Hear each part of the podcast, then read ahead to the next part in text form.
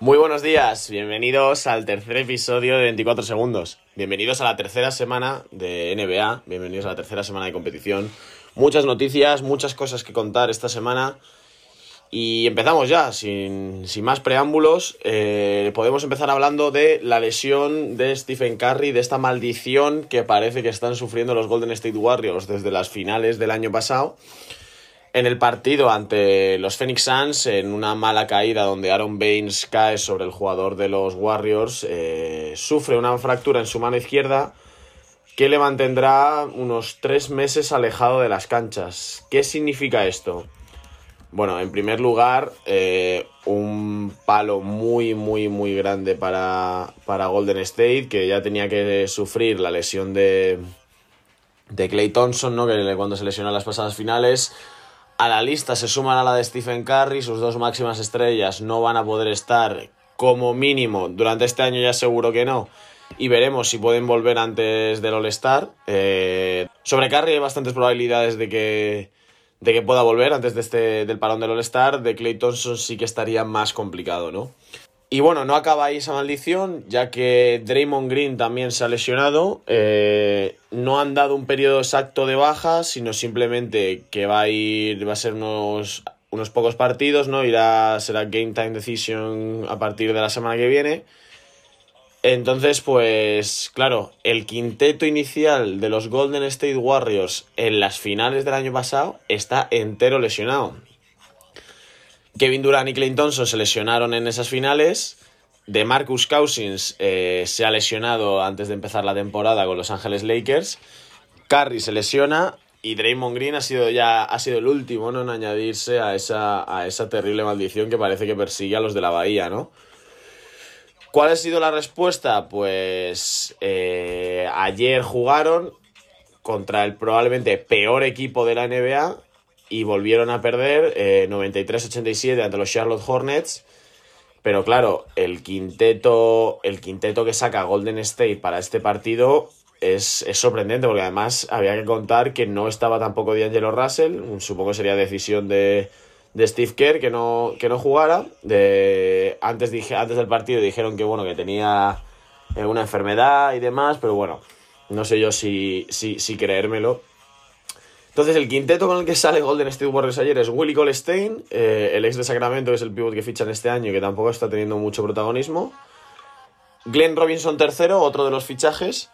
Eric Pascal, Jordan Poole el rookie y Kai Bowman. ¿Cómo cambian las cosas? ¿Cómo pueden cambiar las cosas en la NBA de, cuatro o cinco meses para aquí, no? O sea, el quinteto Ultra All-Star que los Golden State Warriors firmaron el año pasado ha quedado sustituido por este mm, por este quinteto, podríamos decir, de circunstancias, ¿no? O sea, probablemente ninguno de estos cinco jugadores, salvo a lo mejor Willie Colstein, podría pensar que sería titular en estos Warriors, ¿no? Entonces, bueno, una lástima, los Warriors se ponen una victoria, cinco derrotas y, bueno, para mí ahora mismo descartadísimos de la pelea de por los playoffs, ¿no? Pero bueno, nunca se sabe. Eh, quién sabe si alguno de estos jugadores puede dar un saltazo de calidad y Angelo Russell empezar a, a anotar, a coger las riendas de este equipo y, dar una alegría ¿no? a, a, sus seguidores eh, de, después de tantos años de buenas noticias. ¿no?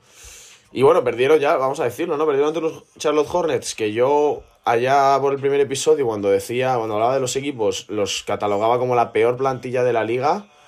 Y unos Charlotte Hornets que ya son 3-3, ya están 3-3, sextos en el oeste. Eh, sorprendente lo que están haciendo, sin ninguna duda, los, los pupilos de Michael Jordan, ¿no? Y en otro orden de cosas, bueno, podemos hablar de, lo, de, la, otra, de la otra acción que ha sido trending topic eh, durante toda esta semana junto a lo, de, a lo de Stephen Curry, ¿no? Que hablamos de esa pelea de titanes entre Carl Anthony Towns y Joel Embiid que en el partido que enfrentó a sus equipos el pasado, la pasada madrugada del miércoles, ¿no? Es un pique que viene de lejos, eh, no se llevan bien, es, eso es una obviedad y, y, lo demostraron, ¿no? Se dieron hasta en el carnet de identidad. Ya venían de varios piques en el partido, varias jugaditas que molestan, podríamos decir. Sabemos que Embiid es el, el rey del trash talker en la NBA. Y Cal Anthony Towns, que parece, pues eso, muy, muy timidillo, muy tranquilo, pues sacó a relucir, eh, vamos, toda la garra que tiene dentro. Tremenda la pelea, dos partidos de sanción para, para cada uno de los, de los jugadores. Y bueno, mmm, no, por ahora no me parece que no les ha afectado mucho. Ayer jugaron ambos equipos, ambos ganaron sin, sin sus dos estrellas. Y esto nos lleva a Filadelfia. Filadelfia es el único equipo imbatido que queda en toda la NBA han hecho un comienzo de temporada muy, muy bueno. 5-0 es, es, el balance de los, de los Sixers en este comienzo de temporada.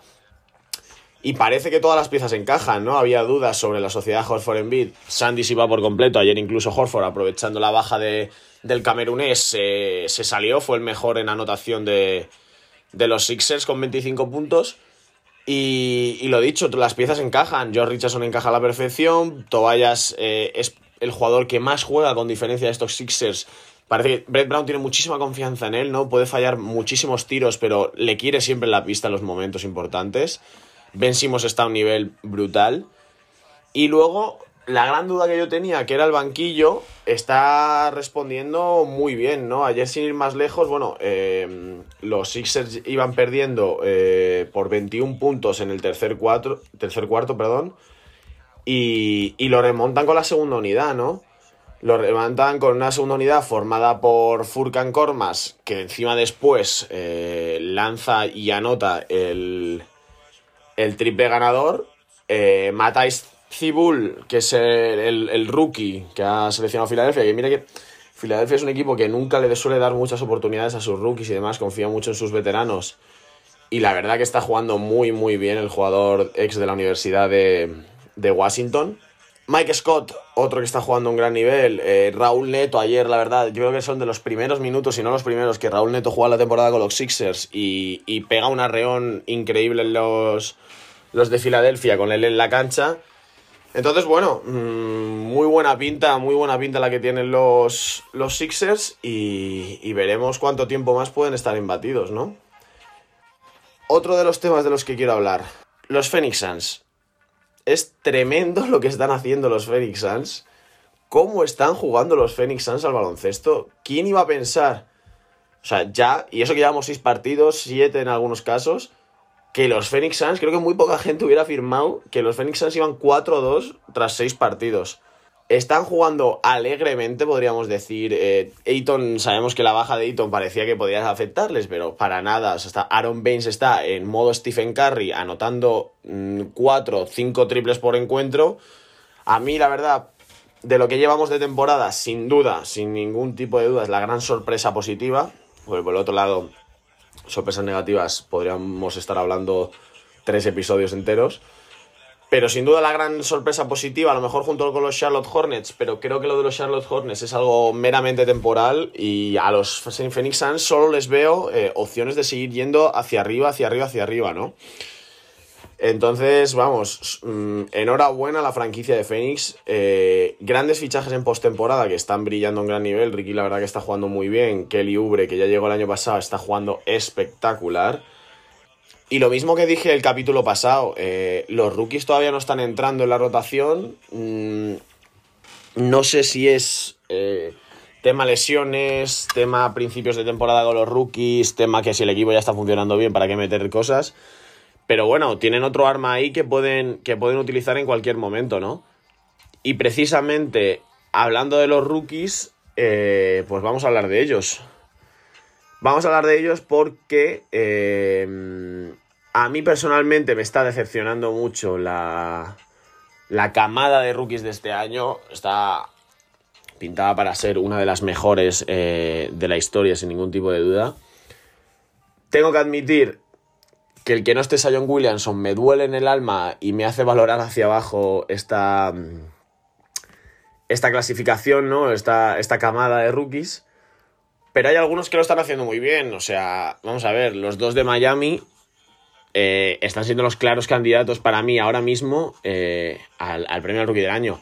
Sin ningún tipo de duda, el número uno es Kendrick Nunn. Ya hablé el capítulo pasado de él. Eh, y ahora encima esta semana ha vuelto Jimmy Balder. Podíamos prever que iba a ser un bajo en, los minutos del chaval. Y todo lo contrario. Eh. Ha hecho sus mejores partidos con Jimmy Balder en cancha. Está promediando 22 puntos por encuentro. Y, veremos cuánto puede durarle a Kendrick Nunn esta, esta racha, ¿no?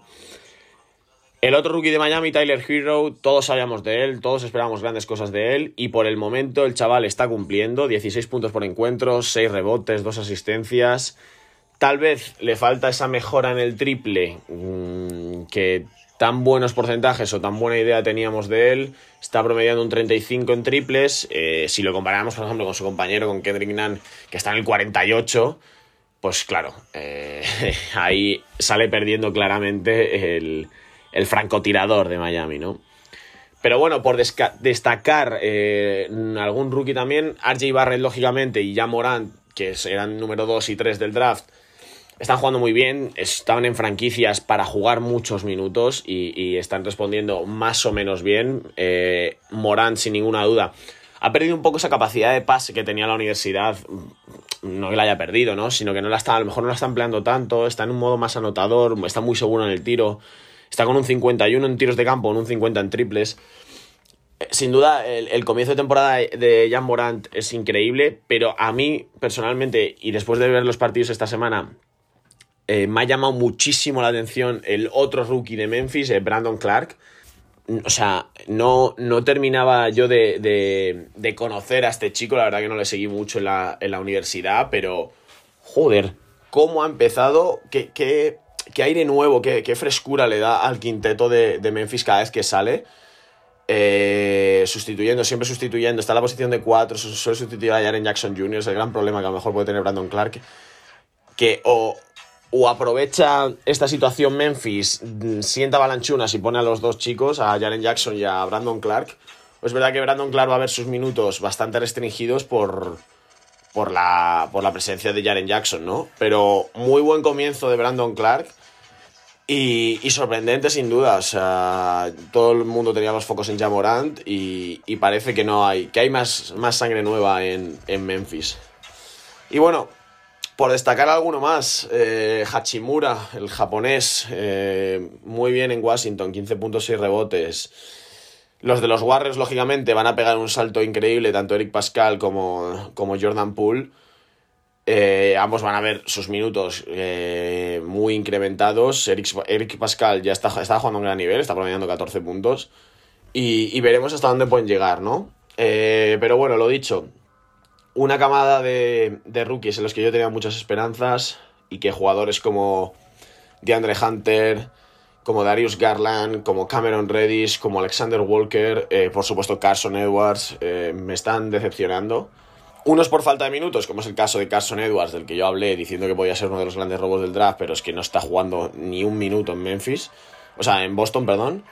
Eh, Brad Stevens no cuenta, parece que no cuenta con él, entonces, bueno, eh, ahí no se puede hacer nada. Los que me están decepcionando más en cuanto a, un número de minutos de juego elevado son los dos de Atlanta, tanto DeAndre Hunter como, sobre todo, Cameron Reddish. O sea, señores, Cameron Reddish llegó a la NBA y yo lo dije en el primer episodio, como uno de los grandes eh, lanzadores y tiradores de esta camada. Eh, un tirador puro, que es verdad que en Duke no pudo expresarlo por, por estar a la sombra de Sion Williamson y Darcy Barrett, pero Cameron Reddish llega a la NBA, titular desde el primer momento, mm, recibe balones, se tira balones, y las medias de Cameron Reddish son 5 puntos, 4 rebotes, con un 20% en tiros de campo y con un 5% en triples con un 5% en triples. Ahí no se puede, ahí no podemos echar la culpa a nadie más, más que al propio jugador. Sí que es verdad que a lo mejor el volumen de tiros es reducido, porque claro, Trey Young al nivel que está, aunque bueno, ha sufrido esta semana la, lesión que le va a tener unos días apartado, eh, te quita mucho, eso, es lógico, pero de ahí a un 5% en triples, en fin, yo soy muy fan de Cameron Redis, espero que pueda que pueda levantar esta, esta situación y, que vaya para arriba, ¿no? Pero bueno, vamos a dejar de hablar de rookies, vamos a pasar a las grandes estrellas ahora de la liga y vamos a hablar de James Harden. Quiero hablar de James Harden por una sencilla razón. Esta semana eh, hablando con amigos, con conocidos que, que, saben de esto, me decían, joder, vaya temporada, eh, el Barbitas se está saliendo, macho. El otro día 59 puntos, el otro día... Mira, yo lo voy a dejar claro, yo soy fan de Harden, o sea, mm, vamos a ver, solo un necio no sería fan de Harden. Eh, como jugador estoy hablando. Como jugador y como máquina anotadora es uno de los mejores del planeta, eso no cabe ninguna duda. Pero yo no me creo a James Harden. ¿Qué quiero decir con esto? Sí, 59 puntos, wow, sí, eh, tanto, wow, vale. Al nivel que tú tienes, tirándote los tiros que te tiras y provocando las faltas que provocas, que vas a la línea de tiros libres 12 veces por encuentro, o sea, tiras 20 tiros libres casi siempre por encuentro. Eh, cualquier estrella de la NBA con, eso, con, esos, con ese nivel de tiros se mete los puntos que estaba metiendo Harden. O sea, vamos a ver, eh, ni mucho menos eh, quiero criticar a Harden, pero quiero dejarlo claro. O sea, Harden es el máximo anotador ahora mismo de la liga. Harden está promediando 37 puntos por partido, pero vamos a ver, James Harden está en un 36% de tiro y en un 20% en triples. Tiene el mismo porcentaje de triples que tiene Giannis Antetokounmpo. O sea, vamos a ver. Que sí, que es impresionante que haga las anotaciones que hace. O sea, que está jugando increíble a un nivel brutal. Pero el único que hizo esto en su día fue Kobe Bryant. Kobe Bryant ganó dos anillos con esta mentalidad. Con el yo me las tiro todas, ¿vale? Pero me ganó dos anillos. Pero James Harden no ha ganado dos anillos. Entonces a lo mejor es que esta filosofía no funciona. A mí, o sea, lo digo, lo repetiré hasta la saciedad. Me gusta James Harden, me parece un jugadorazo, uno de los mejores de la liga. Pero señores, no vale solo anotar puntos. Hay que tener un buen porcentaje. No puedes tener un 20% de en triples. Cuando el otro día, por ejemplo, hiciste 2 de 16. Joder, que vale, puedes fallar y lo seguimos intentando.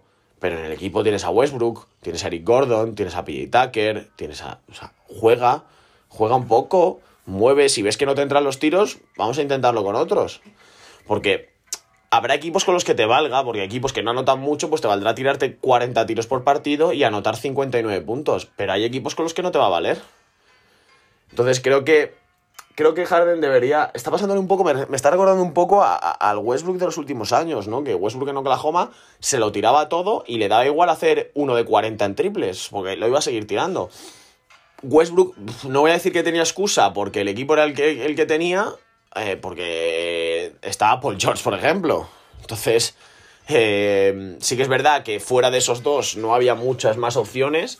Pero es que precisamente en Houston, no te voy a decir que tengas infinitas, pero tienes muchísimas opciones de, de, jugar y, de intentar que, tiren otros, ¿no? Entonces, eh, yo a Harden le diría mejor selección de tiro, que siga siendo tan agresivo y sacando tantas faltas, porque realmente los 36 puntos que tiene por de media por partido son por los tiros libres, no, es por el acierto que está teniendo en el tiro. Y sobre todo, una cosa que ya, que ya lo dije yo en el primer episodio, que es que que controle y que mejore el, trato al balón. Eh, ya es el líder destacado en pérdidas por encuentro de la NBA, lleva 5,6 por partido, es una barbaridad. O sea, eh, no te puedes permitir tener los porcentajes de tiro que tienes y las pérdidas que tienes. O sea, él está promediando 8,6 asistencias, que sí que es verdad que es un bajón bastante significativo de lo que teníamos viendo en los últimos años, pero bueno, está Russell Westbrook, se puede entender pero no puedes tener 8,6 asistencias por partido teniendo 5,6 pérdidas por partido. O sea, el ratio es nefasto. Entonces, eh, es algo que debería, que debería haber eh, eh, Harden, perdón. Y si sobre todo quiere, quiere realmente aspirar al anillo y aspirar a grandes cosas con Houston. O sea, vamos a ver, Houston está 3-2 no, no, todavía es muy pronto para hablar a lo mejor de, esto, de que a ver qué van a hacer y demás.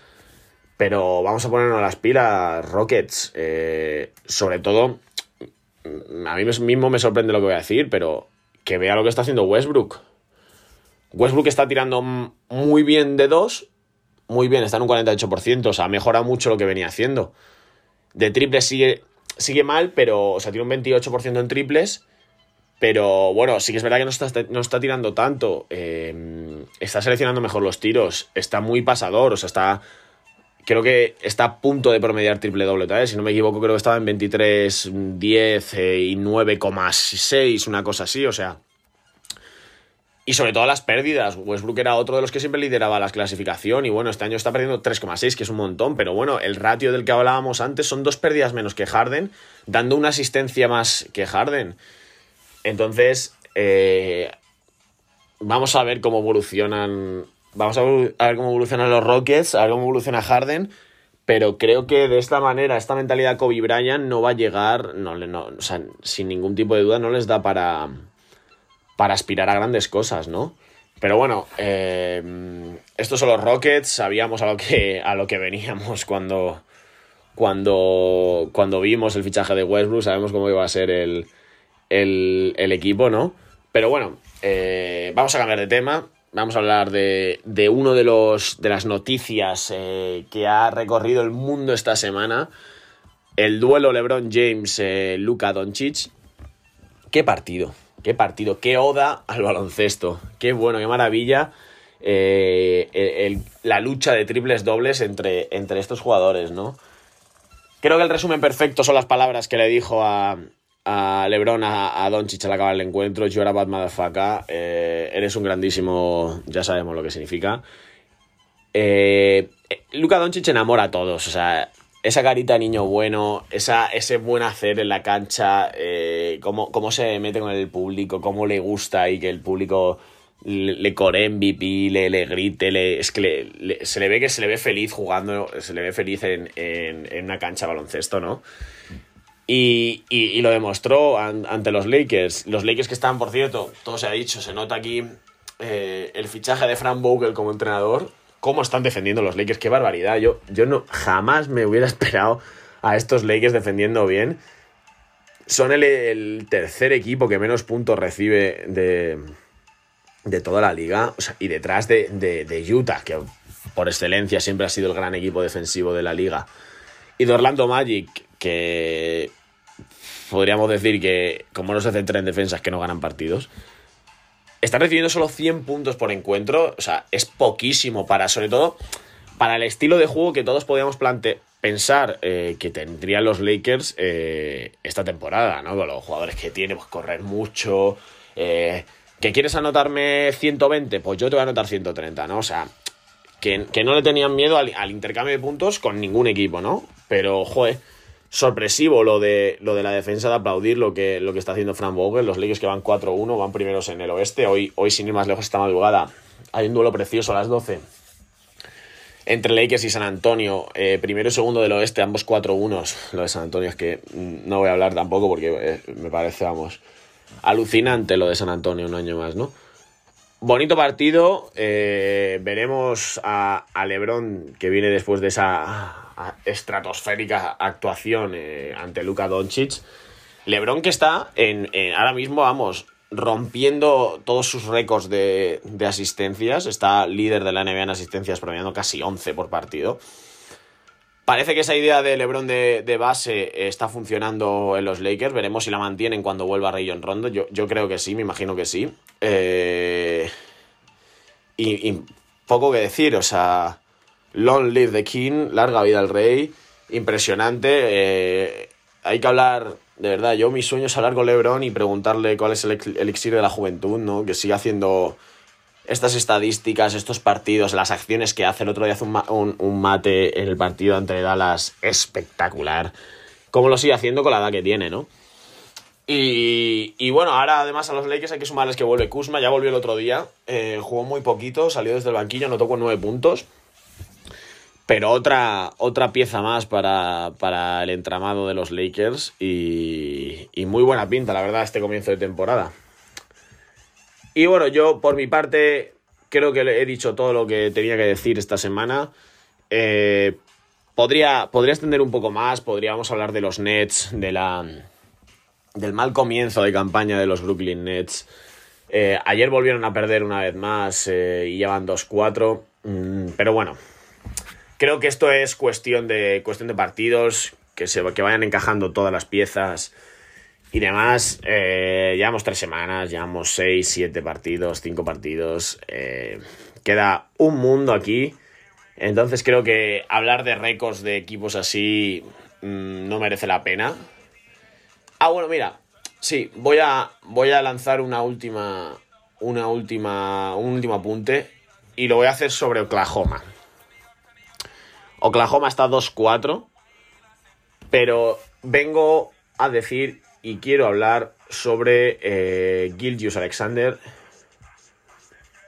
A mí me, está dejando alucinado. He visto ya un par de partidos de Oklahoma y, y es que podríamos decir, ¿quién es Chris Paul? O sea, es el líder de los, de los Oklahoma City Thunder. Es, una, es increíble la, la seguridad que está teniendo el chaval tras haber jugado bien, bastante en el año pasado en los Clippers en su temporada de rookie.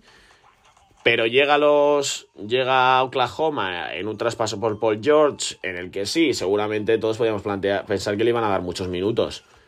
Pero no que iba a responder así, ¿no? En seis partidos, 22 puntos por encuentro, 7 rebotes, 3 asistencias, tirando muy bien. Eh, a mí la verdad que me ha, me ha sorprendido gratamente. Es, es probablemente el candidato número, número uno en este principio de temporada a jugador más mejorado, sin ninguna duda.